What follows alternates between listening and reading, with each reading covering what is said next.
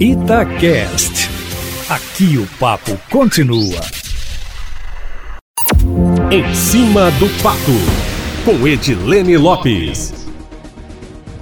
Apesar de a Prefeitura de Belo Horizonte ter autorizado aqui jogo do Campeonato Paulista, que está proibido em São Paulo e que foi recusado no Rio de Janeiro, o posicionamento do governo do estado é contrário. Embora as prefeituras tenham autonomia sobre a questão, fontes do governo de Minas afirmam que se o executivo estadual fosse consultado, negaria a realização do jogo da próxima quarta-feira aqui em Belo Horizonte, Eustáquio Ramos.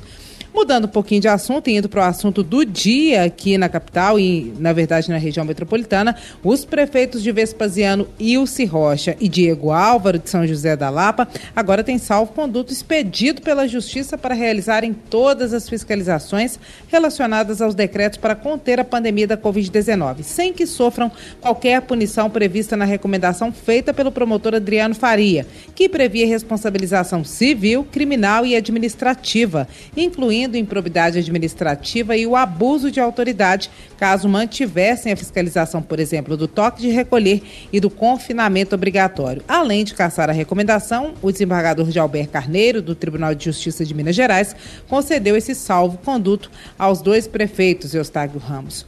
O procurador-geral do Ministério Público, Jarba Soares Júnior, em entrevista exclusiva à Itatiaia, já disse que a Procuradoria não vai recorrer, que os promotores são autônomos, mas também arcam individualmente com as consequências de seus atos e que a recomendação geral do Ministério Público é para que os prefeitos sigam as ondas do programa Minas Consciente do governo do Estado. Apesar de a PGR não recorrer, não significa que algum procurador, a pedido do promotor, não o faça.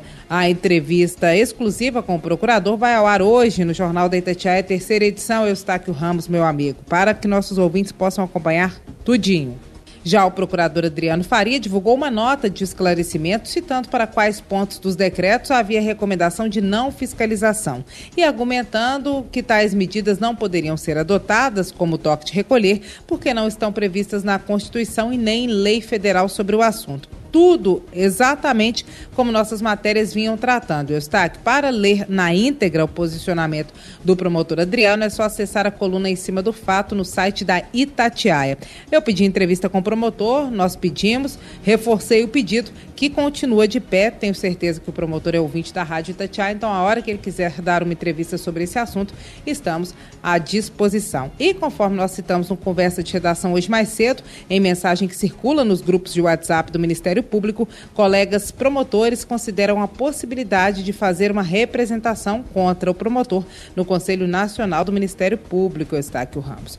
Enquanto isso, amanhã o Colégio de Líderes da Assembleia Legislativa se reúne e deve tirar algumas definições que serão oficializadas ao longo da semana, como a indicação de membros e o início do funcionamento da chamada CPI dos Fura-Fila. Segundo o deputado Ulisses Gomes do PT, um dos pontos de investigação está relacionado ao fato de mais de 100 servidores vacinados, que constam naquela lista dos 828, não constarem como efetivos e nem como contratados do Estado. Pelo menos a documentação de acordo é, com ele ainda não teria sido divulgada. É isso, seja bem-vindo de volta. Amanhã eu volto, sempre em primeira mão e em cima do fato.